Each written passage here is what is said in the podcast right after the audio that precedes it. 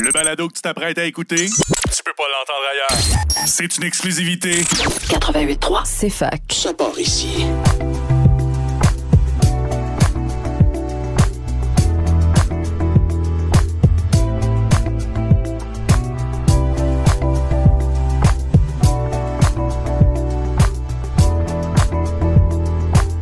Bonjour, euh, vous êtes au micro de CFAK 83, Félix Morin au micro. Et ce mois-ci, euh, vous écoutez, comme d'habitude, les longues entrevues. Et ce mois-ci, nous sommes dans le segment La bibliothèque idéale. Et je suis avec euh, quelqu'un qui, pour quelqu'un qui fait de la radio, en tout cas, c'est très spécial parce que c'est quelqu'un que j'écoute beaucoup. Donc, je suis très content aujourd'hui d'avoir l'émission. C'est Madame Géraldine Mosna-Savoie. Bonjour. Bonjour, merci beaucoup pour l'invitation. C'est vraiment un plaisir. Vous êtes productrice, de l'émission Le Journal de la philosophie qui se trouve à chaque jour dans l'émission euh, presque culte, parce que même au Québec, euh, j'ai beaucoup de personnes autour de moi qui l'écoutent, Les chemins de la philosophie. Et vous êtes euh, aussi autrice d'un livre que j'ai beaucoup aimé, qu'on va un peu parler dans cette émission, qui s'appelle Carnet de philo pour triompher du quotidien.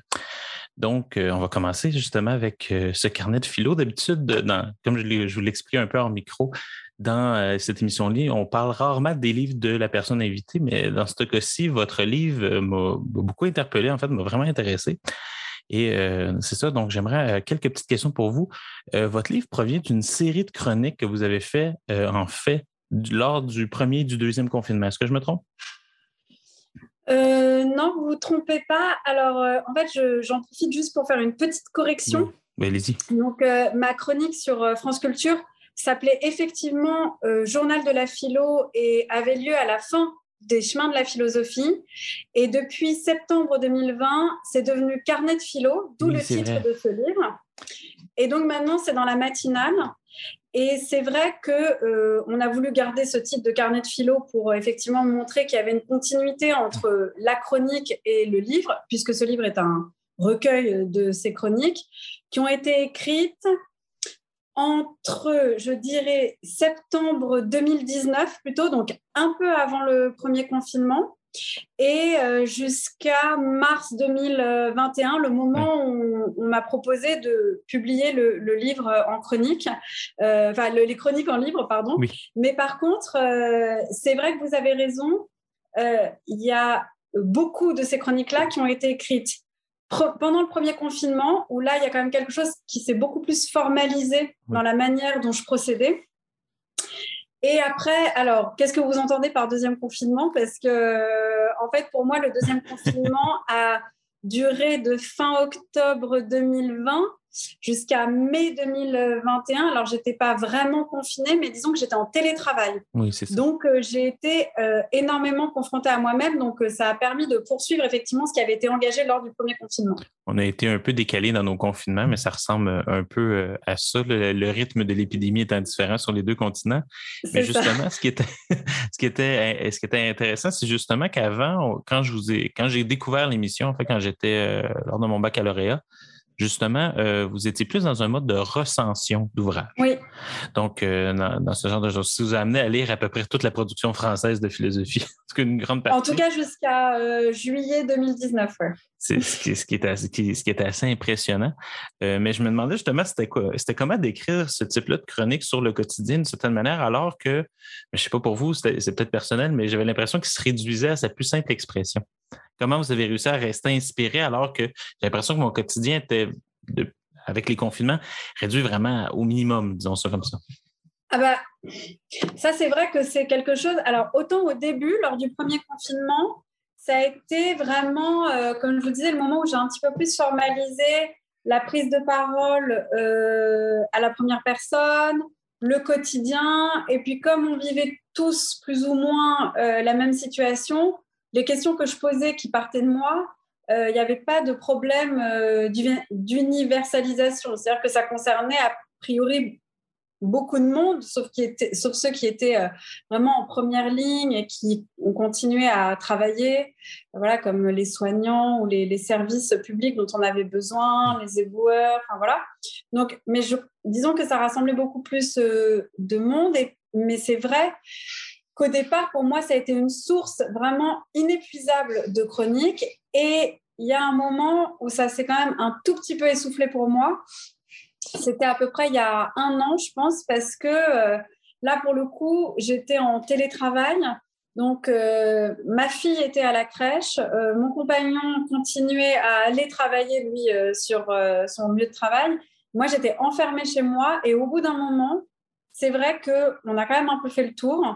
et passer les, les, chroniques où on décrit l'ennui, la répétition, euh, le ménage, euh, la tâche de gras. C'est-à-dire que je pense que j'ai vraiment tout décortiqué. Oh oui. Et j'ai même parlé du fait que je n'avais plus rien à dire. Donc, euh, au bout d'un moment, ça, ça s'est soufflé un peu. Et donc, j'ai été quand même très contente de revenir dans le monde extérieur, ce qui m'a quand même refourni d'autres matières achroniques. Par contre, euh, il faut le dire quand même, le Covid est une, était quand même une source vraiment intéressante de matière. Par exemple, là, aujourd'hui, en France, depuis aujourd'hui, on a le droit de plus mettre les masques dans les transports. OK, nous autres, c'est encore mois, obligatoire. Nous, on commence tout juste euh, samedi, c'était la première journée qu'on avait le droit de ne plus les porter ailleurs que dans le transport. Ah ben voilà. Donc nous, ça, ça s'est passé il y a deux mois, donc on est à peu près raccord. Mais donc j'ai fait une chronique sur le fait que d'enlever le masque, je me sentais nue quand je ne portais plus le masque. Euh, et donc c'est vrai que le Covid, même, quand, même réduit à rien, euh, continue quand même à me fournir euh, un petit peu de matière. Quoi. Euh, votre sous-titre, c'est Triompher du quotidien. Euh, suite à la lecture de votre ouvrage, j'ai moins le sentiment que, quelque, que le quotidien, en fait, chez vous, c'est quelque chose à vaincre. En fait, j'ai eu le sentiment que c'était davantage le quotidien, ce qui nous semblait normal, mais bien en fait qu'il y avait quelque chose à y révéler, du moins. Est-ce que c'est une mauvaise lecture de ma part ou euh, c'est plus un titre qui était choisi par l'éditeur?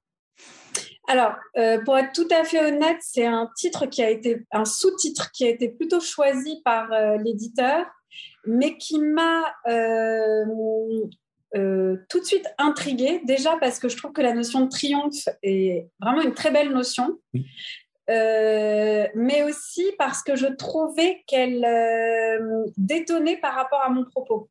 Hmm. Donc effectivement, vous, vous avez raison. déjà, je suis pas véritablement dans une lutte euh, dans le quotidien avec le quotidien. Et d'autre part, je ne prétends pas donner des clés pour triompher du quotidien. Euh, et ça, dès qu'on lit les premières pages, parce que j'ai écrit une introduction en partant de ce sous-titre, effectivement, tout de suite, euh, je me suis dit, il faut tout de suite que je déconstruise ce sous-titre. Non, mais je trouvais quand même que la notion était belle et que ça n'allait pas avec mon projet. Donc, deux deux raisons parfaites pour intituler le livre, pour euh, sous-intituler le livre comme ça.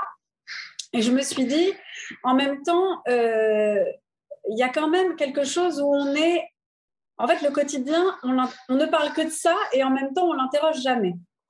Et le quotidien, c'est quand même la, les, situations, et c'est moi, c'est ça qui me fait rire. Euh, on se retrouve quand même dans des situations ridicules, je dirais, c'est-à-dire où vraiment euh, ben, c'est vraiment pas flatteur le quotidien. C'est marrant parce que c'est quand même notre manière de vivre. On vit dans le quotidien, mais c'est quand même là où on est euh, justement pas reluisant, on n'est pas dans le triomphe. Donc là où le triomphe m'intéressait, c'était justement que le, quotidien me mettait plutôt dans une posture d'échec et de défaite. Et donc c'est là où je pars sur la question plutôt non pas du triomphe mais de la défaite. Et l'idée en fait de vouloir défaire le quotidien soit d'une réussite, soit de la gloire, euh, soit de trouver des solutions. Parce que je pense que je me situe à l'inverse d'un courant qui voudrait que euh, on vive bien, euh, que je dis pas que les gens doivent mal vivre, mais de fait, je suis pas dans le déni des choses qui vont pas au quotidien. Mais on dirait qu'on s'est parlé avant l'émission parce que c'est directement ma troisième et dernière question. En fait. parfait. Mais c'est parfait. Euh, donc, euh, c'est justement, vous, quand on lit votre ouvrage, on a l'impression justement que ce qui consiste à reproblématiser le quotidien d'une certaine manière. Euh, qui s'inscrit en fait dans un partage qu'on voit justement de plus en plus, en tout cas comme critique, que je critique beaucoup d'essais, donc beaucoup de philosophie française. Et ce qu'on se rapporte, c'est d'une part, il y a un courant qui va faire de la philosophie et de la sagesse des synonymes. De mm. l'autre côté, euh, on nommera pas de nom parce que généralement, c'est ceux qui vendent le plus. Donc, généralement, si vous avez une bonne idée, euh, c'est sûrement celui que vous allez trouver dans votre euh, librairie. De l'autre côté, il y a une série de philosophes qui font justement cette distinction entre philosophie et sagesse. Vous faites partie de ce second lignage, donc euh, justement pour nos éditrices et auditeurs, qui, euh, je ne dirais pas qui, qui, tombent dans... Que, je dirais pas que c'est, je veux pas être normatif, je n'ai pas envie de dire qui, est meilleur que les autres, mais du moins qui, qui connaît moins justement ce lignage-là, qui fait la différence entre les deux. Quelle est la différence entre la philosophie et la sagesse? Alors, il y a une chronique que j'ai écrite euh, qui s'appelle euh, Comment je n'ai jamais trouvé la sagesse? qui est passionnante. voilà. Il y a cette idée euh, selon laquelle, mais d'ailleurs, c'est pas une fausse idée puisque c'est l'étymologie même du titre de philosophie, à savoir l'amour de, de, la sagesse, qui veut que effectivement, en pratiquant la philosophie, on va être plus sage. Effectivement, je ne fais pas partie, je pense, de cette tradition-là. Euh, alors déjà, il faut quand même dire que ce, terme-là de philosophie, il prend en fait cette acception-là euh, dans l'Antiquité. C'est quand même littéralement, enfin je veux dire, c'est même très vif, c'est philosophia. Donc là, c'est clair, euh, on est en Grèce antique. donc déjà, la philosophie à l'époque se pratiquait vraiment. Là, je reprends les termes d'un philosophe spécialiste de l'Antiquité qui s'appelle Pierre Hadot, c'est-à-dire qu'on est vraiment dans une pratique de la philosophie comme un exercice spirituel. Oui. Donc là, de fait, euh, la philosophie va être une discipline de soi qui va permettre, en fait, je dirais, de vivre mieux et d'être plus sage. Mais là aussi, il faut peut-être euh, définir la sagesse, c'est-à-dire, euh, pour les antiques, la sagesse, ça voulait dire euh, la pratique de la prudence, de la pondération, du juste milieu. On n'est pas dans les excès. Euh, je pense que vraiment, c'est vraiment le terme de, juste milieu qui, va, qui prédomine quand même euh, l'idée de la sagesse. Donc, a l'idée d'avoir interrogé des grandes idées, de vivre avec ces grandes idées, de ne pas se dépenser dans les plaisirs futiles, mais dans les plaisirs de l'esprit, donc, euh, la sagesse, ça veut dire ça aussi. Maintenant, quand on entend euh, quelqu'un de, que quelqu'un est sage, euh, je crois qu'en fait, je ne sais pas ce qu'il en est au Québec, mais en tout cas en France, quelqu'un qui est sage, c'est soit un enfant qui se tient à carreau, soit c'est le vieux sage. Et là, le vieux sage, on est à la limite parfois de la condescendance quand on parle de vieux sage. C'est-à-dire que le vieux sage, c'est quand même Bon, allez, c'est l'autre vieux qui va nous faire sa leçon. Euh, voilà. Donc, pour moi, c'est, une bonne il y a c'est trois bonnes raisons pour moi de, de, de, ne pas associer la philosophie à la sagesse. C'est d'une part de ne pas être associé à quelque chose d'un peu, d'un peu bien rangé comme un enfant sage. Euh, j'aimerais pas que la philo devienne une sorte de discipline de vieux euh, qui donne des leçons et en fait personne les écoute, euh, voilà. Et effectivement, on a moins maintenant en France, enfin en France, c'est pas en France, mais on a moins maintenant même dans le monde, je pense l'idée d'une philosophie comme un exercice spirituel. Et ça, à la limite, moi j'aime bien cette idée quand même de la philosophie comme pratique mais je ne pense pas qu'il faille en attendre euh, une solution pour être sage. Voilà. C'est super intéressant. Puis aussi, on pourrait dire que c'est euh, à, ceux qui l'ont amené comme sagesse qui a amené un peu, là, on n'en parlera pas trop, mais euh, ce qui se trouve au cœur de votre livre, c'est-à-dire un, anti-manuel de développement personnel. On dirait que c'est ce qui, a été repris par le management pour justement développer des, quelque chose qui, a l'air anormatif, mais qui en fait qui est un ultra normatif. Ultra Oui, exactement. D'ailleurs, c'est ça, dans le, dans, le, dans le livre, dans l'anti-manuel le développement personnel, qui d'ailleurs au départ s'appelait l'anti-manuel de philo, mais en fait c'était moins un anti-manuel de philo qu'un anti-manuel, vous avez raison, de développement personnel, c'est pour ça qu'on l'a réintitulé. Et l'idée c'était vraiment en fait de, voilà, de reprendre, euh, d'ailleurs je, parle beaucoup d'injonction, parce qu'effectivement ça devient ultra normatif euh, de dire il faut être sage, il faut se ressourcer, il faut être positivé, euh, voilà. La charge mentale de devoir être bien. Exactement. Même quand on nous dit que, même quand on nous dit, parce que c'est ça le, grand twist du développement personnel, c'est de dire, euh, on vous comprend, vous êtes fragile, euh, vous n'arrivez pas à tout faire, mais on va vous donner des solutions. Or, ces solutions sont beaucoup plus culpabilisantes que l'état de départ. Donc, on se retrouve à culpabiliser de notre vie normale, plus de ne pas avoir réussi à appliquer les solutions proposées par le développement personnel. S'il y a quelque chose, je ne sais pas si ça nous développe personnellement, mais du moins ça nous construit, c'est la lecture. Et c'est justement ça pourquoi je, vous êtes invité. Euh, petit questionnaire par rapport à la bibliothèque idéale. C'est euh, la première question, c'est quel est votre premier souvenir de lecture? Alors, mon premier souvenir de lecture, alors je peux en donner deux? Oui, oui, allez-y. C'est l'inverse de développement personnel, c'est pas très normatif. Oui. Euh, alors, euh, déjà, moi, j'ai le souvenir des livres que ma mère me lisait quand j'étais hmm. petite. Donc, euh, tous les soirs, elle me lisait un livre. Donc, j'ai quand même le souvenir que ma mère me lisait un livre. J'ai le souvenir qu'elle elle me lisait beaucoup Bambi. Voilà. Les séries de livres Disney à l'époque, qui étaient très. Voilà, c'est ça. et et qu'elle elle me parle encore de ce moment-là. Et c'est vrai, donc au, début, en fait, c'est à peu près, c'est pas tout au début, mais ça arrive assez vite. La mère du petit fan euh, Bambi meurt. Et elle se souvient que j'avais eu un fou rire à ce moment-là. Ah, et donc, donc, c'est une chose. Euh, et je me souviens lui avoir ce fou rire presque nerveux. Et donc, elle m'en reparle souvent. Donc, ça, c'est vraiment un souvenir de lecture à deux euh, où la lecture n'est pas juste euh, un, passage obligé, mais c'est aussi un moment de partage euh, et avec des côtés un peu où parfois les parents sont contents d'avoir fait leur devoir de parents en lisant une histoire et puis finalement ils se rendent compte que les enfants entendent bien autre chose derrière les histoires. Donc ça c'est assez drôle. Et mon deuxième souvenir, c'est La Comtesse de Ségur. Alors là, mmh. j'étais en âge de, de, lire toute seule. Euh, d'ailleurs, j'ai hésité à mentionner quand même ce livre dans ma bibliothèque euh, idéale, mais c'est vrai que moi, j'étais euh, une petite fille très, comment on pourrait dire, j'arriverai pas vraiment à me définir, mais disons que j'étais assez bavarde et dissipée, mais en même temps, j'étais très, très, j'étais très bonne à l'école, donc j'étais très maniaque. Donc, j'ai dévoré les petites filles modèles. Euh, je trouvais que c'était un modèle justement. Euh, les petites filles modèles étaient littéralement un modèle pour moi. Et donc ça, je me souviens à m'être réveillée dans la nuit pour continuer à lire euh, les petites filles modèles. Hmm.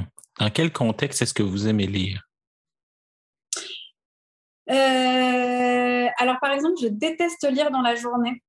C'est euh, alors on parle On parle de la lecture plaisir ou de la lecture travail? Plaisir. On va dire en vacances. Toujours c'est le modèle de la vacance dans le sens où tu as tout ton temps à toi. Alors, alors en vacances, c'est pas pareil. Ça, par exemple, parce que moi, j'ai un travail qui me permet, en fait, une fois que j'ai que j'ai fait mon travail à la radio, je peux rentrer chez moi pour travailler et je peux très bien décider, si je veux, de prendre deux heures pour lire dans la journée. Mais ça, j'y arrive pas du tout parce que quand mon travail n'est pas fait, j'ai pas l'esprit libre pour me divertir. Donc, euh, de nouveau, mon côté un peu maniaque. Donc, ça, je, n'arrive pas à le faire. Donc, pour moi, le mieux, c'est vraiment la lecture le soir. Mais j'ai remarqué euh, que euh, depuis que je travaillais, qu'en fait, j'étais fatiguée le soir, c'est une grande source de frustration parce que je lis trois pages et je suis fatiguée, et je suis KO. Et donc, je mets beaucoup de temps à lire un livre, ce qui fait que mon rapport au livre a quand même évolué euh, là où j'avais le temps, euh, là où en fait, par exemple, au collège et au lycée, la lecture pour, la, pour les cours était aussi de la lecture plaisir. Euh, là maintenant, la lecture plaisir qui est seulement le soir a un, temps de, très réduit et je trouve ça assez frustrant. Donc effectivement, en vacances, par contre, ça, je peux lire à n'importe quel moment. Ça, j'aime bien lire le matin, par exemple. Ça, le matin en vacances, j'aime beaucoup lire euh, ça, euh, l'après-midi, euh, le soir. En fait, je peux lire à n'importe quelle journée, à n'importe quel moment de la journée, sauf quand je travaille. c'est une question qui est compliquée parce que vous avez comme répondu aux deux en même temps. C'est est-ce que vous êtes plus boulimique de lecture ou lecteur? Là, ce que je comprends, c'est en vacances, vous pouvez lire beaucoup parce que justement, vous avez toute votre attention. Mais pendant l'année, vous êtes plus une lectrice lente, si je comprends bien. Oui, exactement. Euh, et, en fait, je suis, ça c'est un petit peu un... Euh, je suis une lectrice très paresseuse l'année. Ça veut dire que comme en fait la journée, je lis de la philosophie beaucoup et que j'adore ça et que ça reste quand même de la lecture plaisir. Par exemple, je peux très bien prendre un livre. Là, ça m'est arrivé la semaine dernière, là j'ai pris L'être et le néant de Sartre. Bon, je conçois que ça n'arrive pas euh, au quotidien euh, pour trois quarts des gens, mais j'ai pris l'être et le néant de ça parce que je voulais vérifier quelque chose sur le garçon de café, qui est une figure très connue de ça. Et là, je me suis mise à lire 10, 20 pages et tout. Là, c'est vraiment le, privilège du travail que j'ai, c'est-à-dire d'avoir là, pour le coup, le temps que la lecture imposée devienne une lecture plaisir. Sinon, en dehors de ces moments-là, je suis très paresseuse. Et si un livre me tombe des mains, je vais le reposer. Je ne vais pas m'entêter, je n'y arriverai pas, je vais culpabiliser de ne pas réussir à le prendre, je vais le laisser de côté, ça se trouve, je vais le reprendre dans deux mois, mais euh, je ne vais pas, euh, je vais pas m'entêter. Ça, je, déteste ça parce qu'en fait, du coup, euh, je ne sais pas si ça vous le fait, mais moi, dans ces moments-là, je relis dix fois la même phrase et je ne la comprends pas. Et donc, j'ai l'impression d'être débile et je me dis, mais en fait, je me mets mal parce que j'ai l'impression que je suis nulle. Donc, en fait, ça ne va pas du tout. Il n'y a aucune résonance entre le texte et, et, nous. Voilà. Donc, ça, je ne peux pas. Donc, euh, en ça, je suis paresseuse parce que si le livre, c'est vraiment au livre de m'attraper et ce n'est pas à moi de faire un effort. Hmm, c'est intéressant, ça. On a, on a, beaucoup parlé de la lecture dans votre horaire, mais quelle est la place de la lecture dans votre vie? C'est versus le quantitatif versus qualitatif. Est-ce que c'est vraiment quelque chose qui, qui est primordial, qui est vital, ou c'est quelque chose qui, justement, en vieillissant des fois avec les enfants euh, et d'autres choses, quelque chose qui prend justement un peu moins de place, qui, est moins, qui irrigue moins votre vie? Eh bien, paradoxalement, je dirais que la lecture a toujours été primordiale pour moi. Je ne vais pas vous mentir, j'ai fait des études de lettres, euh, de philo. Euh, je passe pas une journée sans ouvrir euh, trois livres, que ce soit pour le travail, pour le plaisir, même si j'en lis deux pages. Donc, vraiment, quand même, je quand même, c'est quand même toujours primordial. Mais je trouve que paradoxalement, depuis que j'ai un enfant, la lecture est devenue d'autant plus importante que c'est un moment vraiment pour moi. Hmm. Donc, euh, parce que par exemple, quand on n'a pas d'enfant, on peut passer des heures sur son canapé à regarder son téléphone. On ne voit pas le temps défiler. Mais quand on a un enfant, on va le chercher. Je vais aller chercher ma fille tout à l'heure à 17h30. De 17h30 à 20h30, je suis avec elle. Donc là, à 20h30, je vais m'affaler sur mon canapé. Je ne vais pas vous mentir, je vais regarder mon téléphone pendant une heure. Mais en fait, par contre, comme mon temps de sommeil va être précieux, et comme mon temps à moi va être précieux, finalement, je vais prendre quelque chose qui, qui vraiment me nourrit en me mmh. disant, là, je coupe complètement, euh, je ne suis pas sur mon téléphone où il y a mes mails, où il y a... Euh, euh, voilà, je fais vraiment autre chose. Après, moi, mon grand problème, c'est pas que le téléphone, c'est que j'adore la télé. Ah. Je suis fan de télé et j'ai vraiment un côté hyper daté là-dessus. Mais euh, par exemple, j'aime bien zapper, euh, j'aime bien me laisser porter par un programme. Bon, évidemment, je fais euh, tout ce qui est plateforme de streaming, ça c'est clair et tout. Donc moi, j'ai vraiment un côté, un de mes sujets de prédilection, c'est la flemme. Et c'est vrai que j'adore me laisser. Là, pour moi, la télé est vraiment, quand j'appuie sur la télé, c'est vraiment l'autorisation à être dans la flemme. Et, mais c'est vrai que quand même, les trois quarts du temps, je vais avoir des périodes télé et je vais avoir des périodes lecture. Ça va être plutôt ça. C'est sûr que si les livres tombent des mains, euh, c'est bah, plus facile de tomber vers la télévision. C'est sûr et certain. Exactement. On va aller vers votre euh, top 10 qui est très intéressant. Moi, premièrement, il y, a, un livre que j'ai découvert, deux livres. Donc, euh, déjà là, moi, on dirait que c'est un petit plaisir quand je demande ça. ça grossit la liste des livres à lire. Euh, mais on va commencer avec le premier qui est de mémoire. Là, j'ai fait des recherches et il y a des résultats contradictoires. Donc, je vais vous laisser préciser le tout et ça sera réglé pour la, pour la postérité. Donc, euh, c'est La démocratie en Amérique d'Alexis Tocqueville. J'ai lu sur certains sites que c'était votre mémoire de maîtrise et d'autres votre doctorat. Donc, là, je suis un peu pris euh, là-dedans. Est-ce que c'est les deux? Alors, effectivement, c'est mon mémoire de, de, master. Donc, ça, je l'ai fait. Et effectivement, après, je me suis inscrite en doctorat sur ce thème-là, euh, donc sur l'opinion publique chez Alexis Tocqueville. Mais je n'ai pas fini mon doctorat parce que je suis rentrée à la radio et du coup, j'ai fait un choix à moment donné entre la thèse euh, et la radio et j'ai choisi la radio. On est, euh, comme auditeur, on est très content de cela. Donc, justement, dans la démocratie en Amérique d'Alexis Tocqueville, euh, pourquoi c'est un livre qui est si important pour vous, qui vous a autant euh, parlé? Ben, ça a été vraiment, euh, vraiment un éblouissement pour moi et mmh. ça l'est encore maintenant. je l'ai découvert, donc j'étais en L3, donc c'est licence 3, donc c'est troisième année de philosophie. J'étais à la l'université de Bordeaux hmm. et ma professeure qui s'appelle Céline Spector, qui est une spécialiste de, de, de Rousseau, de Rawls, au départ de Montesquieu et maintenant de l'Europe, nous faisait des cours nous faisait un cours sur euh, les penseurs. Euh, en fait, elle reprenait un petit peu euh, les penseurs dans les étapes de la pensée sociologique de Raymond Aron. Donc, j'avais eu mon premier semestre sur Durkheim et oh, on remarque Durkheim, c'était peut-être l'année d'avant. Mais bref, cette année-là, j'avais Tocqueville. Donc, comme penseur à la fois politique et sociologique. Donc, j'avais cours sur lui je trouvais ça euh, pas mal. bon, voilà, c'était. Euh, je trouvais que les cours étaient très bien, mais j'avais un peu lu. Je me disais, ok, voilà, rien à dire. Et en fait, il s'est passé qu'il euh, y a eu une grève pour le CPE cette année-là. Donc, qu'est-ce que le CPE en France? Parce qu'au Québec, les, les CPE, c'est l'équivalent de vos crèches. Donc, euh, je ne veux pas que ah ça se mélange. Euh, alors, la réforme des CPE, c'était sur une réforme en fait des universités à l'époque. Donc, euh, c'était une, une, une réforme qui avait lieu, je crois, sur le financement des universités. Donc, ma fac avait été bloquée. Moi, pour moi, génial. Grande flemmarde que je suis, contente d'avoir des cours euh, directement envoyés par mail, euh, parce qu'à l'époque, il n'y avait pas de Zoom ni rien. Donc, c'était juste des cours qu'on m'envoyait par mail. C'était génial. Euh, et j'ai passé deux mois euh, à euh, regarder, euh, pas la télé, mais à me construire un peu une cinéphilie. Donc là, j'ai fait tous les films de la nouvelle vague.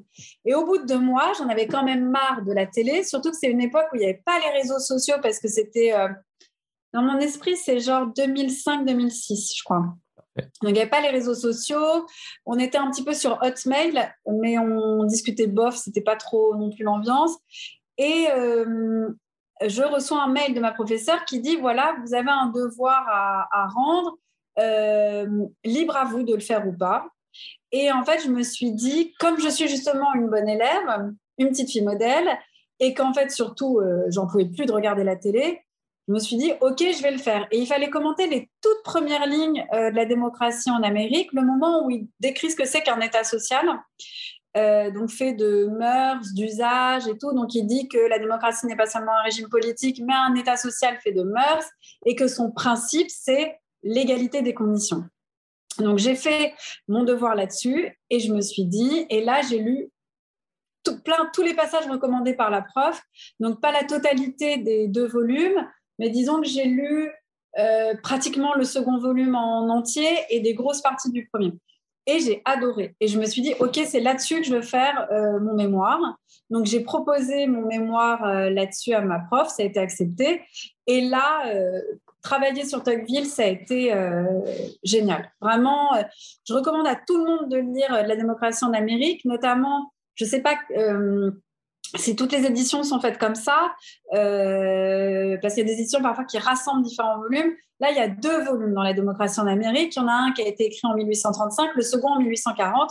Je recommande à tout le monde de lire celui qui a été écrit en 1840, qui est vraiment sur les mœurs des, des, individus démocratiques. Donc, c'est sur le rapport euh, aux arts, le rapport à l'écriture, le rapport à la pauvreté, le rapport aux femmes, euh, le rapport à l'opinion, nos manières de se comporter. Est-ce qu'on est plus ou moins poli? Est-ce qu'on est libre? Euh, Pourquoi on est égoïste? Pourquoi on est individualiste? Donc, c'est génial. Et franchement, c'est à chaque fois là, je pense que je pourrais presque écrire chaque jour une chronique sur euh, Tocqueville. Chaque jour, hmm. je pense que je peux en faire une. Donc, est-ce que c'est un peu le penseur politique qui irrigue le plus votre pensée? Ah oui, sans, sans aucun doute. Parce que ce qui est intéressant, c'est que. Allez-y. Après, moi, je connais, je connais bien aussi. Euh, j'ai eu, des, eu beaucoup de cours sur Hobbes, sur Rousseau, sur Rawls, euh, sur les communautariens, donc Charles Taylor. voilà, donc je connais bien en fait euh, la philo euh, politique. Je connais pas tout, mais je connais quand même bien. J'ai travaillé aussi euh, la politique d'Aristote. Hmm. Donc j'ai un, bon bagage philo-politique. C'est vraiment le courant en philo qui, moi, m'intéresse. C'est vraiment la philo politique. Donc pour moi, Tocqueville est celui qui m'a apporté. Je pense que Tocqueville, j'adore Tocqueville, d'autant plus que je connais aussi le reste. Pas parce qu'ils sont moins bons, mais parce que j'aime beaucoup sa démarche qui est assez particulière et qui ressemble à celle de Montesquieu d'ailleurs. Justement, quand je lisais votre euh, carnet de philosophie, euh, je ne connaissais pas votre background. J'ai décidé de le lire sans vous connaître. Donc, euh, je me suis dit, ah, c'est une philosophe qui s'intéresse au quotidien. Je trouvais ça intéressant. Je me disais, oh mon Dieu, j'aimerais faire une émission presque avec Géraldine et Adèle, juste pour parler de du quotidien versus l'ordinaire. Quelque chose qui est, qui est, assez intéressant. Je me suis dit, mon Dieu, qu'est-ce qui se passe au chemin de la philo? Ensuite, je vois démocratie en Amérique ensuite, en lisant sur vous, j'ai réalisé que vous, votre euh, dada, c'est la philosophie politique. Est-ce que c'est justement parce que Tocqueville, en parlant justement beaucoup des mœurs, euh, en parlant de l'individu démocratique, c'est lui qui permet de faire le pont entre la politique et euh, ce qu'on pourrait appeler le quotidien? Exactement. Vraiment, c'est vraiment comme ça. En fait, je pense que moi, j'ai toujours aimé les questions de philosophie politique parce que je trouvais que c'était les plus concrètes. Hmm. donc moi, par exemple, ça m'intéressait beaucoup de savoir pourquoi des gens avaient décidé de se réunir et de fonder des organisations politiques. Euh, et, même en fait, quand on lit des auteurs antiques, euh, par exemple, il n'y a pas un auteur antique qui passe à côté de la question d'une formation politique sans parler de la famille. Hmm. Donc il y a un truc quand même très concret, par exemple, euh, sur l'économie. Mais quand je dis l'économie, c'est vraiment au sens presque originel de gestion de l'oikos, qui est la maison. Et donc, moi, j'adore en fait le, terrain, euh, effectivement, de la sphère privée pour évaluer la sphère politique, euh, l'espace public et tout. Et ça, en fait, c'est vraiment, même en termes d'espace, ça, ça m'intéresse beaucoup. Et donc, euh, effectivement, je pense que Tocqueville, il a réussi à rattacher deux questionnements, enfin, il rattache deux questionnements qui est distincts, qui étaient d'abord mon goût pour les questions de philosophie politique et par ailleurs, mon goût pour euh, la trivialité, la banalité. Surtout, en fait, je trouve que il y a beaucoup, il y a ce slogan qui dit tout est politique. Oui. Alors, je ne dis pas que je défends ce slogan-là, euh, mais par contre, je trouve que faire euh, des questions intimes, les poser avec des moyens et des interrogations propres à la philosophie politique, donne toute l'ampleur, révèle toute l'ampleur de, cette sphère euh, privée. Un, grand penseur politique euh, du 20e siècle, mais vous n'avez pas choisi un de ses livres, c'est peut-être Jean-Paul Sartre, du moins ses positions politiques euh, on en parle encore aujourd'hui. On dit souvent pour, que, pour dire qu'il y avait tort, mais du moins, on en parle quand même beaucoup.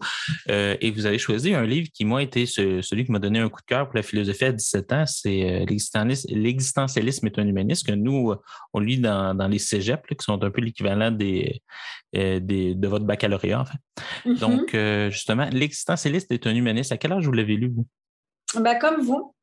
À 17 ans, je l'ai découvert en terminale et c'est un des premiers auteurs que j'ai lu. Et je pense que j'ai bien fait euh, de commencer sans le savoir par ça, parce que je trouve que euh, ça correspond exactement, je pense, aux questions qu'un adolescent peut se formuler ou un jeune adulte peut se formuler. En plus, c'est court et il y a assez de fougue euh, pour parler à quelqu'un qui est jeune. et puis, c'est très clair, parce que il faut quand même dire que le grand savoir de, Sartre, mais aussi de Tocqueville, Tocqueville est encore, il arrive encore plus à une simplicité d'expression. Mais Sartre, dans ce texte-là, l'existentialisme est un humanisme, il arrive à formuler de manière ultra claire des choses hyper fondamentales. Et moi, je me suis dit, si la philosophie, en fait, c'est ça, à savoir formuler de manière très claire et très simple des choses, non pas simples, euh, mais fondamentales, et surtout de ne pas les simplifier, mais de les dire d'une manière simple. Et bien ça, je me suis dit, c'est vraiment, c'est génial, quoi. Est-ce que c'est ce que le, ce livre-là, qui, la raison pour laquelle dans le top 10, est-ce que c'est celui qui vous a fait passer un peu des, lettres à la philosophie, même si on pourrait comprendre que les deux font un peu partie l'un de l'autre, mais dans le sens où vous avez fait un baccalauréat lettres, je, je me dis que vous avez dû sûrement hésiter en quelques, quelques domaines professionnels. Donc, est-ce que ça fait partie des livres qui vous ont aidé à choisir la philosophie? Euh, par rapport à la littérature, à préférer euh, la philosophie. Alors déjà, moi j'ai toujours, j'ai eu j'ai souvent eu ce problème en littérature, en français. en français à la limite ça allait, mais plutôt en lettres, en littérature, parce que j'ai fait une prépa littéraire aussi. J'ai fait qu'un an parce que j'aimais pas, mais je ne comprenais pas ce qu'on attendait de moi en termes de réflexion littéraire. Je n'ai jamais compris ce qu'on attendait de moi dans un commentaire on ne peut pas faire de la critique, on ne va pas faire une analyse linguistique. Euh, donc, je ne comprends pas ce qu'on problématise euh, dans un texte littéraire qui, en plus, ne concerne pas le lecteur, mais le sujet, euh, que ce soit le personnage, le narrateur, qui est peut-être l'auteur, voilà. Donc, j'ai jamais compris. Donc, moi, j'ai jamais eu trop un doute par rapport à la littérature. Pour moi, c'était ça, c'est mon côté maniaque et rigoureux. Je comprends pas ou la littérature, je ne comprends pas comment on fait pour parler de littérature. C'est quelque chose qui m'échappe totalement. Et pour moi, la philosophie mettait un cadre très clair et très rigoureux sur des choses que je vivais et où ça n'était pas euh, juste euh, réductible à ma subjectivité. Ouais. Voilà. C'était pas que spéculatif. Exactement. Alors même qu'on dit parfois que la philosophie n'est que spéculation, mais disons que pour moi, ça donnait vraiment un cadre conceptuel quand la littérature euh, pouvait être évanescente. Et puis surtout, surtout quand on lit un texte de philosophie et qu'on en parle avec des gens, si on leur dit Sartre, il te démontre ça, ils peuvent ne pas être d'accord. C'est toujours discutable. Mais Sartre, il a un système, enfin, même si c'est pas vraiment un penseur systématique, quoique quand même un peu, il, est imparable. Mais quelqu'un à qui on dit, tu as lu le dernier roman de Nanana, bah, quelqu'un va dire, ben, j'aime pas. J'aime pas. Donc en fait, on ne pourra pas en discuter. Mais Sartre, si la personne qui l'a lu en face, euh, on va devoir en discuter parce qu'on parle de philosophie. Donc tu peux pas juste dire j'aime pas. Tu peux pas t'en tenir à un j'aime pas. C'est parce que l'œuvre d'art la littérature a un côté artistique qui fait que ça peut être très vite réductible à une interprétation individuelle. Bon, euh, Kant, par exemple, ne serait pas d'accord avec moi, mais n'empêche que euh, on le voit bien dans nos discussions. Si on parle du dernier essai de philosophie, on va pas en parler de la manière, de la même manière que du dernier roman qu'on aime. Oui, il faut bien lire quelqu'un qu'on n'aime pas pour pouvoir le déconstruire en philosophie, alors qu'en roman, on peut finir après cinq pages et dire j'aime pas. Puis on et on s'en fiche, quoi. Ouais. exactement. Un autre euh, penseur du 20e siècle qui, a fréquenté les mêmes routes que Jean-Paul Sartre et qui se retrouve euh, sur votre liste. Et euh, d'ailleurs, c'est drôle parce que j'hésitais à l'acheter récemment. Donc, vous êtes peut-être vous qui allez me permettre de trancher. C'est Aurélien de Louis Aragon. Dans quel contexte l'avez-vous découvert?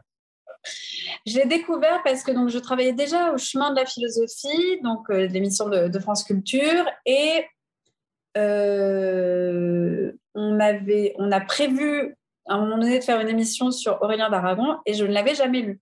J'avais jamais lu de, de Aragon. Et euh, donc là, je l'ai lu. Et alors là, pour le coup, c'est vraiment un livre. Et je trouve qu'en fait, ça concerne les trois quarts des livres d'Aragon, mais je pense beaucoup plus Aurélien maintenant. Euh, ça a été vraiment euh, bah, génial. J'ai vraiment euh, tout aimé, tout adoré. je l'ai dévoré. Même les moments où je trouvais que ça, ça s'enlisait, j'ai trouvé ça génial. Enfin, vraiment, c'était vraiment.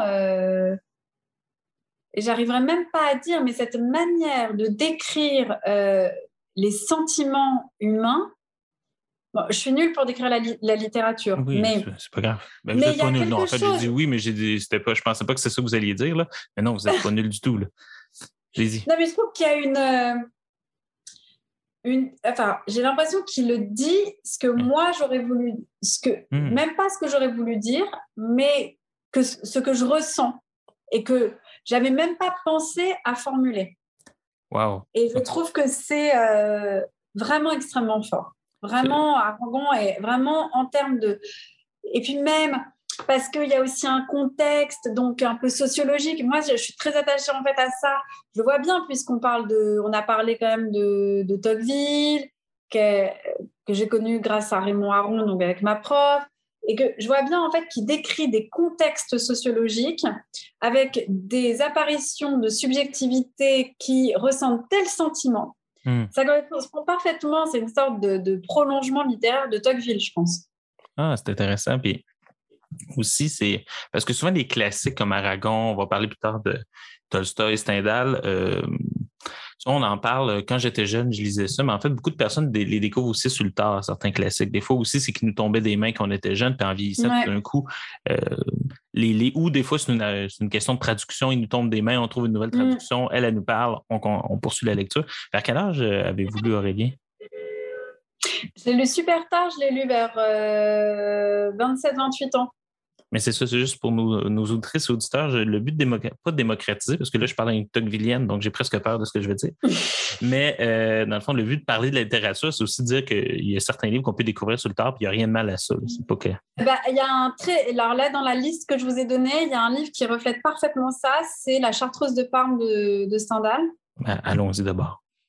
Et, et ben alors, euh, voilà. Euh, ça, mais j'ai tenté de le lire mais je ne sais pas combien de fois entre euh, le collège, je ne sais même pas pourquoi j'ai pris ça au collège, euh, lycée, la fac, l'été, j'ai tout tenté, franchement, l'été, l'hiver, euh, rien n'y rien n'y faisait.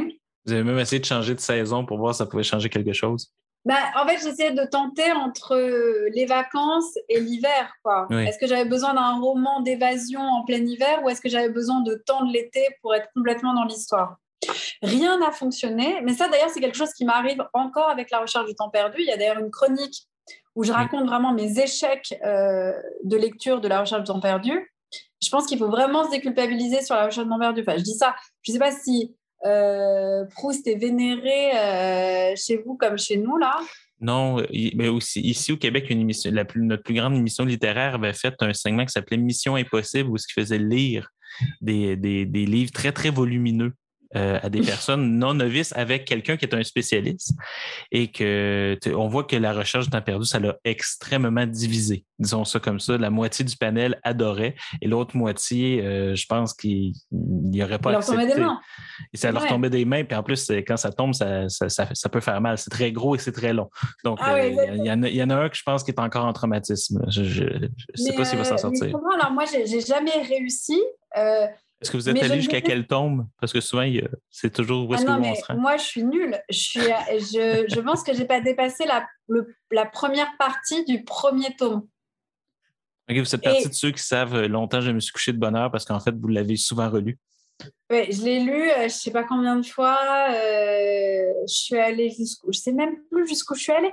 Et en plus, mais je ne désespère pas. Je pense avoir une sorte d'illumination. Vraiment, je, je, je, suis convaincue que je vais l'avoir. Surtout qu'il me semble que vous avez travaillé pour plusieurs personnes qui sont des proustiens. Je pense qu'au début, euh, j'écoutais les, les, nouveaux chemins dans le temps que c'était genre Raphaël Antoven. Et Raphaël Antoven, je pense que si, vous pouvait être enterré avec. Elle adore euh, Proust et Adèle Mandrette aussi. Elle adore Proust. Donc, euh, mais c'est bien, du coup, ça, ça je suis une période un petit peu, je suis une personne, ça, ça une personne un petit peu dissonante dans ce consensus pro-proustien. Euh, d'ailleurs, euh, France Culture, quand même, est en gros très pro-Proust, il hein, faut le dire. Euh, on est... c'est, pour ça que je disais comme nous en France, parce que c'est vrai que là, en plus, il y a son. il y a, on est en 2022, mais cette année, il y, a, y, a, tout un grand événement. l'anniversaire du premier tome ou voilà, chose ça, comme ça. la recherche sans perdu. Donc, il y, a, il y a tout un ensemble d'événements. Et c'est vrai que en France, Proust est un monument. Alors, il y a, Hugo, euh, Balzac, euh, voilà, mais Proust vraiment est un monument. Donc, pour l'instant, je ne désespère pas, je ne suis pas arrivée, mais je pense que je vais y arriver un jour. Et ça m'est arrivé avec Stendhal. Et je pense, ça, c'est vraiment une des grandes thèses, enfin, grande thèse, une des grandes théories que j'ai de la littérature, c'est que euh, les classiques ne se lisent pas quand on a 15 ans. Vraiment, je ne pense pas. Alors, il faut commencer à les ouvrir, il faut voir de quoi ça parle. Ça se trouve, on peut être happé par des classiques à 15 ans, mais je pense que à 15 ans, on, sacralise trop la littérature.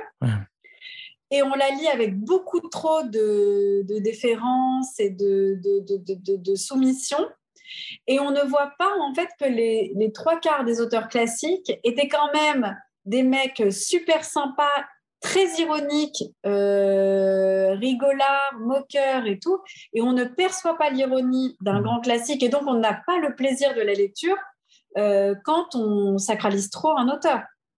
Ah Par exemple, Balzac, euh, si on ne comprend pas que Balzac se fout de la tête des, de trois quarts de ses personnages, si on ne comprend pas que Fabrice Del Dongo, dans La Chartreuse de Parme, c'est le bouc émissaire de Stendhal, mais on a vraiment, on passe à côté d'un plaisir je pense, du plaisir que peut procurer cette lecture et du rire, en fait, qu'on peut avoir en regardant, euh, en lisant, justement. Je, dis en regardant parce que pour moi, Stendhal, ça a été vraiment comme une série que je regardais. Vraiment, c'était un plaisir à chaque chapitre de, de, de rebondissement, d'aventure. Euh, j'ai vraiment adoré. Donc, le lire vraiment dans, le plaisir euh, pour essayer de découvrir ce qu'il faut plutôt que le lire avec, comme si, euh, avec une espèce de soumission d'une certaine manière. Oui, exactement. exactement. la grandeur de ça. Euh, un autre, justement, qui, est très, très, très, très, très grand et dont l'œuvre est très, très, très grosse, c'est Gare épais de Léon Tolstoï, qui vous a touché. Dans quel contexte avez-vous lu ce pavé de la littérature? Je l'ai lu euh, il n'y a pas si longtemps que ça. Euh, je pense que je l'ai lu en 2000, fin 2016, début 2017. J'ai lu à un moment où euh, j'avais pas d'enfant hmm. et euh, où j'ai passé des week-ends entiers à le lire. Et, et vraiment, mais j'ai. Pour moi, c'est comme la Chartreuse de Parme, à ceci près que j'avais pas essayé de le lire avant. Mais j'ai, je trouve vraiment que c'est même presque trop court. Alors, Guerre épée, c'est un énorme pavé, il hein, faut le dire. Mais ça se lit.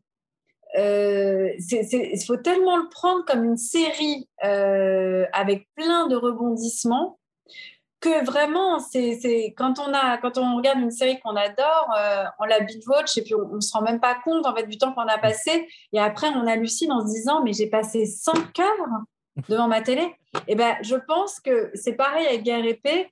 D'un coup, on referme le premier volume et on se dit Ah, mais en fait, j'ai lu 400 pages là. Alors, moi, je lisais jamais 400 pages d'un coup, mais c'est pour vous dire que ça se, vraiment, ça se lit euh, vraiment. Et puis, moi, à un moment donné, je, je, plaidais euh, pour faire euh, une semaine des chemins de la philo sur Guerre épée, parce que, et en partant en fait à chaque fois des personnages, parce que je pense qu'un personnage représente à chaque fois à lui seul une problématique. Donc, euh, et je voulais fonctionner comme ça en faisant des portraits et des, problématiques. Bon, là maintenant, le problème, c'est que comme maintenant, ça fait 4-5 ans que j'ai lu le texte, je suis moins dedans. Mais euh, vraiment, Guerre épée, c'est que ce soit bah, euh, sur la guerre, sur l'amour, sur le rapport à Dieu, sur la défaite, sur le, la quête de sens. Enfin, vraiment, je pense que c'est vraiment, enfin, vraiment, Guerre épée, c'est vraiment génial, quoi. Est-ce que vous donnez vraiment le goût de, le lire. Un autre classique euh, de la littérature que vous avez dans votre. Euh, que moi, j'ai toujours voulu lire, j'hésite un peu, mais donc euh, je suis content d'en parler avec vous. C'est Orgueil et préjugés de Jane Austen. Moi, il fait partie des livres qui me tombent un peu des mains. Euh, que je sais pas si c'est une question aussi de traduction, là, mais euh, donc c'est ça. C'est pourtant c'est un livre qui, qui, est nommé souvent. Je pense que c'est un des, des, livres préférés qui a même inspiré Thomas Piketty. Quand j'ai lu ça, j'ai, je, je, comprenais plus ou moins. Mais en même temps, quand tu lis Capital au 21e siècle, tu commences peut-être à comprendre un peu. Donc vous, euh, dans quel contexte avez-vous découvert Puis qu'est-ce qui vous parle autant dans, dans cette œuvre? Alors ça, c'est par pour le coup, ça c'est un des livres. Je l'ai mis parce que ça c'est un des rares livres que j'ai relu. OK. Parce que c'est vrai qu'une fois qu'on a lu un classique, je ne sais pas si on le relit comme ça. Euh, on a, quand on a lu un classique, en général, ce qu'on fait, c'est qu'on lit d'autres livres euh, de l'auteur. Donc, euh, par exemple, pour. par exemple, pour tu peux lire Anna Karenine, par exemple. Voilà, c'est ça. Alors, moi, j'avais commencé par Anna Karenine, donc je ne pouvais pas le dire, mais ça m'est arrivé avec euh, Aragon, par exemple. J'ai commencé par Aurélien, donc après, j'ai fait euh, Les Voyageurs de l'Impérial et puis je ne sais plus euh, quoi d'autre.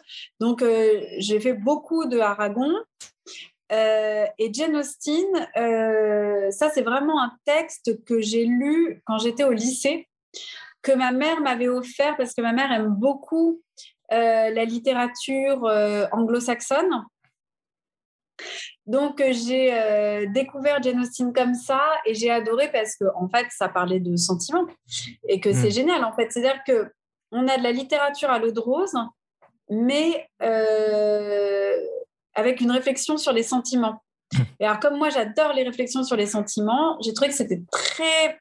C'était à la fois, on a quand même, on se demande jusqu'au bout s'ils vont être ensemble, mais avec des dialogues et euh, des réflexions sur les apparences, sur le luxe, sur ce qu'on veut faire de notre vie, qui sont euh, pas du tout cucu. Donc euh, vraiment, pour moi, Jane Austen, c'est à la fois le plaisir de la lecture et une sorte de traité des émotions ou des sentiments. Et je pense qu'on a vraiment ça chez Jane Austen. Vous aviez quel âge lors de votre première lecture? Oh, J'étais au lycée, donc je pense 16 ans. Hmm. Plus, euh, voilà. Mais ça se lit bien. Hein. Non, mais je- ça peut être moi le problème aussi, j'assume totalement. Mais je ne sais pas parce que quel âge vous avez? Euh, moi, j'ai 30. Ah, Vous avez 30. Ben, je pense que effectivement, il faut avoir un petit peu la naïveté, je pense, au départ euh, du euh, lycéen euh, qui, euh, se- qui se questionne sur les, les sentiments. Et après, quand on le relit, on grandit. Donc là, on voit plus les couches sur euh, les rapports, so- les concurrences, les rivalités, les rapports sociaux, l'apparence, les codes, les usages. Donc je vois bien en fait que je retrouve aussi ce que j'aimais bien chez Tocqueville, c'est-à-dire euh, C'est- ma- intéressant que soit d'être. des Ouais. deux- ces grands aristocrates-là qui finalement réfléchissaient déjà sur les mœurs démocratiques. Euh, Ouais. Tocqueville à l'extérieur, mais Austin peut-être à l'intérieur même de, de la bourgeoisie. Oui, c'est ça. Donc, euh, il y a vraiment. euh, D'ailleurs, c'est une, euh, une historienne en, en France qui s'appelle Mona Ozouf, Oui. euh, qui est une euh, grande qui, qui est une lectrice de Tocqueville et qui est aussi une lectrice de littérature anglo-saxonne et qui effectivement, alors elle, elle parle beaucoup de, euh, de George Eliot. Oui. Euh, et effectivement, euh, elle, elle, euh, elle montre bien euh, euh, la manière en fait dont euh, ces auteurs décrivent des mœurs, euh, des usages, des manières d'être qui dessinent un état social. Et Mhm. ça, moi, ça me plaît vraiment. Euh, un, un grand, en tout cas, euh, plus connu en France qu'au Québec. Généralement, moi, je l'ai découvert quand j'ai fait un, un échange pour des études en Belgique. C'est Georges Simonon. Oui. Que vous, vous, les, les Maigret, vous avez- l'avez mis, une question que j'avais à vous poser, c'est est-ce que c'est Maigret le livre ou Maigret la série de livres? Donc, c'est vraiment que. par Alors moi. Maigret, euh, je me- dans la, j'ai mis dans la liste n'importe lequel Oui, c'est vrai. parce que en fait, euh, donc euh, je sais pas combien il y a de Maigret en tout. Il y en a vraiment euh, des dizaines. Oui. Et, euh, et alors moi, j'ai un, un- un amour pour le personnage de Maigret. Alors il faut savoir que nous, Maigret, c'est un personnage qui a été beaucoup adapté en France. Euh, et donc, Pas Gérard euh, Depardieu récemment qui a fait quelque chose. voilà, Gérard. Depardieu. euh, Alors, je l'ai pas vu ça. Je l'ai pas vu ce film. Mais moi, j'ai une passion pour euh, la série Maigret qui avait été adaptée par, pour la télé il y a très longtemps et qui fait partie des séries que les chaînes, notamment de la TNT, rediffusent en permanence l'après-midi. Et donc, euh, moi, j'ai une passion pour le personnage de Maigret que j'ai d'abord découvert donc, sous cette série, euh, sous cette forme de série télé. Maigret est interprété par euh, Bruno Kremer, qui est un acteur américain, américain, un acteur français que j'adore. Et, et, donc, pour moi, vraiment, je d'abord, c'est d'abord la série Maigret qui m'a intéressée, avec interprétée par Bruno Kremer que j'adore. Et ça, j'étais fan de ça. Et je me suis dit à un moment donné, et d'ailleurs, ça m'est arrivé il n'y a pas très longtemps, ça m'est arrivé il y a un an et demi. Je me suis dit, mais quand même, tu adores Maigret, tu n'as jamais lu euh, de Maigret. Et donc, euh, j'ai demandé euh, pour, je ne sais plus quel événement, mon anniversaire, peut-être, qu'on m'offre plein de Maigret. Et donc, j'ai binge lu des Maigret. Là, je fais une petite pause parce que j'en ai lu beaucoup d'un coup.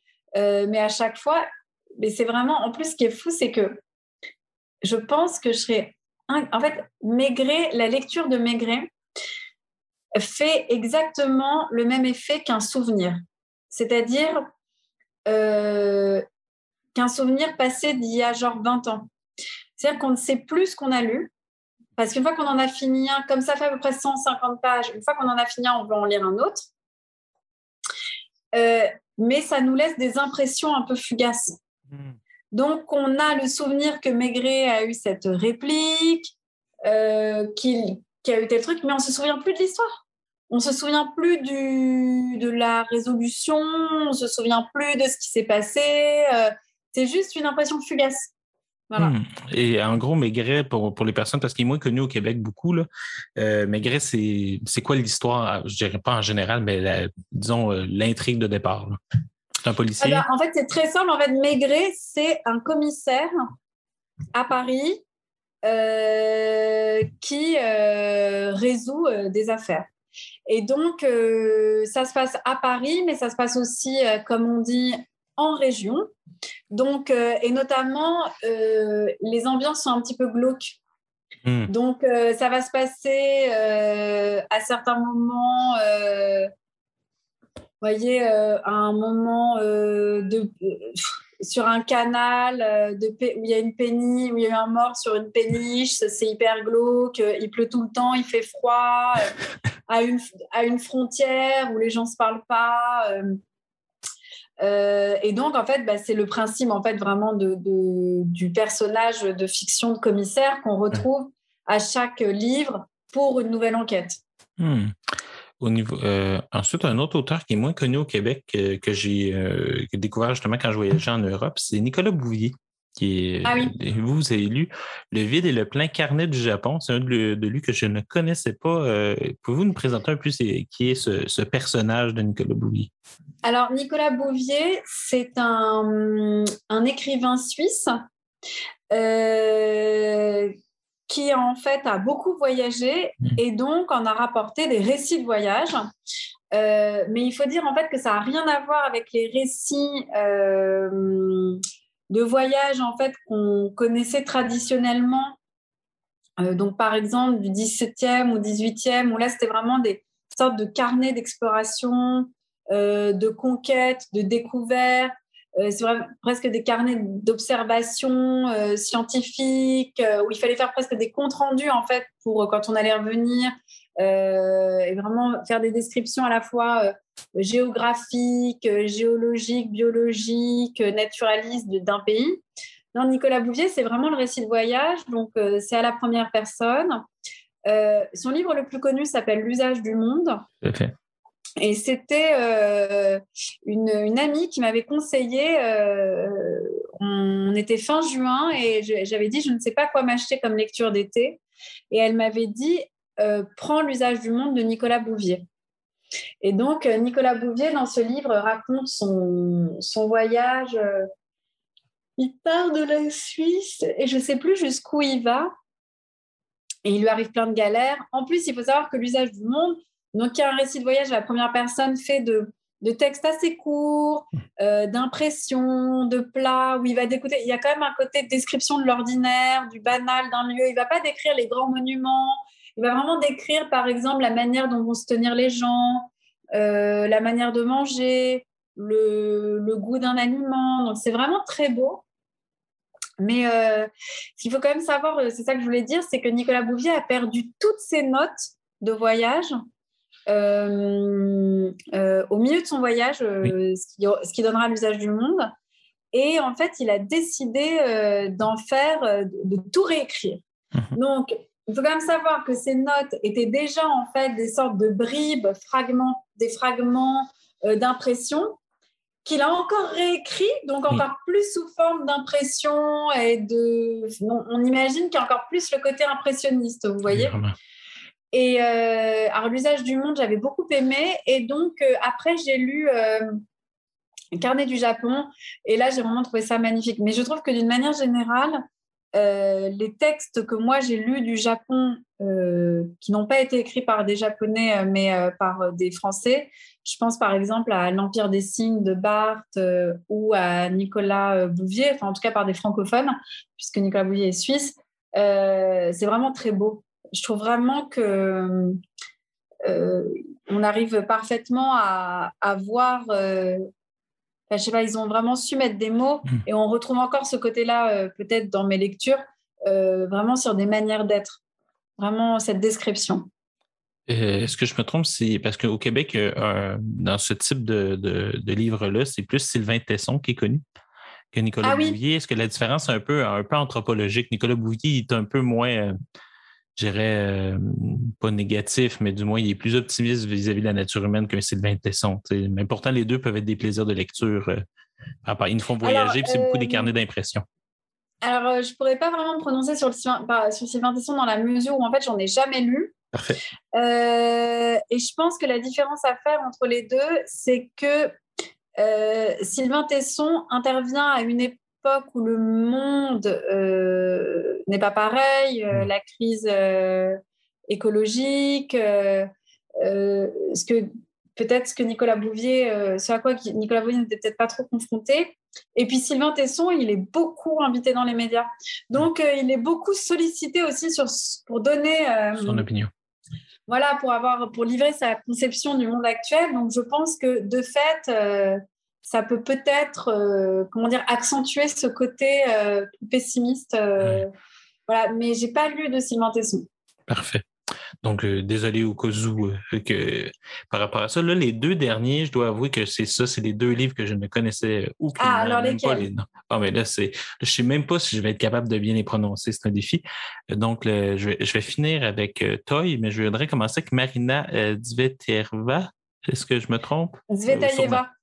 OK, parfait. Et son livre L'insomnie et autres poèmes.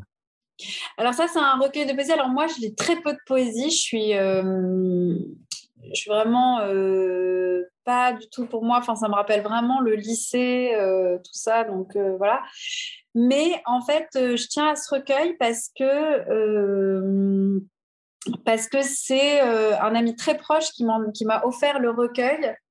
Euh, au moment où je venais euh, d'accoucher et donc euh, ça m'a fait très plaisir parce que euh, c'est le seul cadeau que j'ai eu qui pouvait me concerner et qui n'était pas un doudou ou une tétine.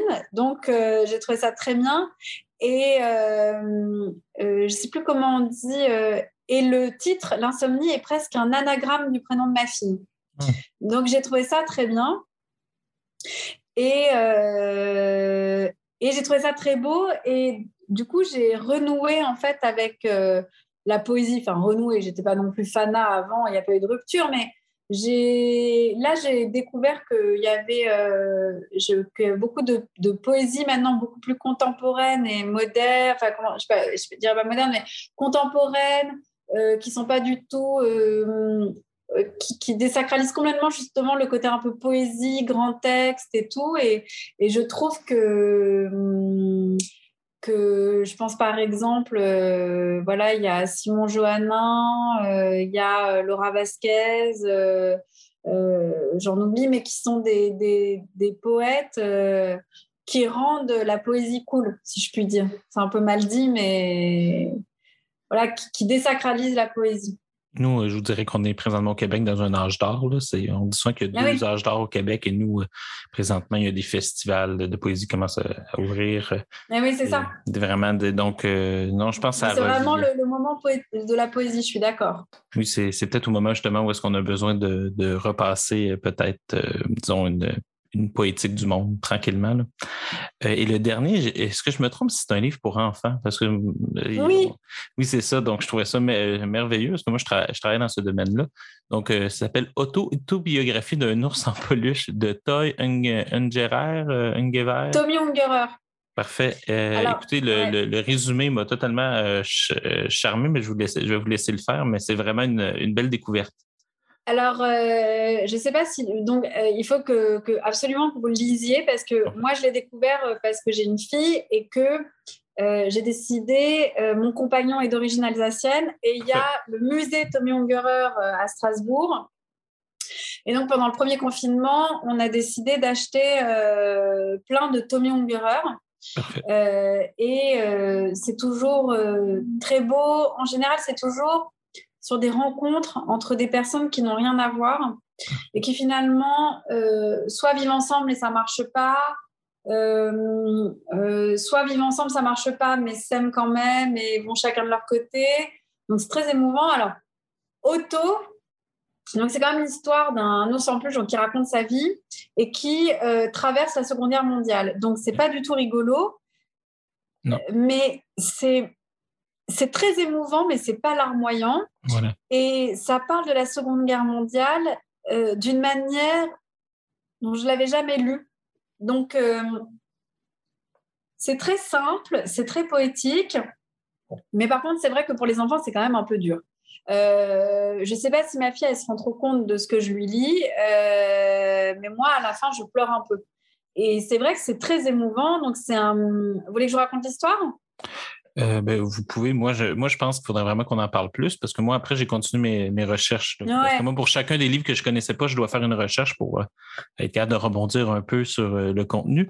Mais là, ça, c'est, je l'ai, il est dans le panier pour la prochaine commande. C'est, très intéressant. Et oui, parce que en plus, ça se lit vraiment là, pour le coup, on parle beaucoup de lire ou relire des livres, mhm. euh, dans la mesure où déjà on n'a pas trop le temps de lire, euh, relire, c'est encore plus compliqué. Mais alors là, Auto, c'est vraiment un livre qu'on peut relire. Oui. Parce qu'il est court, parce que c'est un livre pour enfants, mais c'est quand même un livre assez euh, Et alors, moi, je suis fascinée. Ça rejoint d'ailleurs le côté un peu sur la poésie. Je suis fascinée par le génie de Tommy Ungerer à dire en très peu de mots l'essentiel. Euh, je sais même pas quoi en fait, l'essentiel.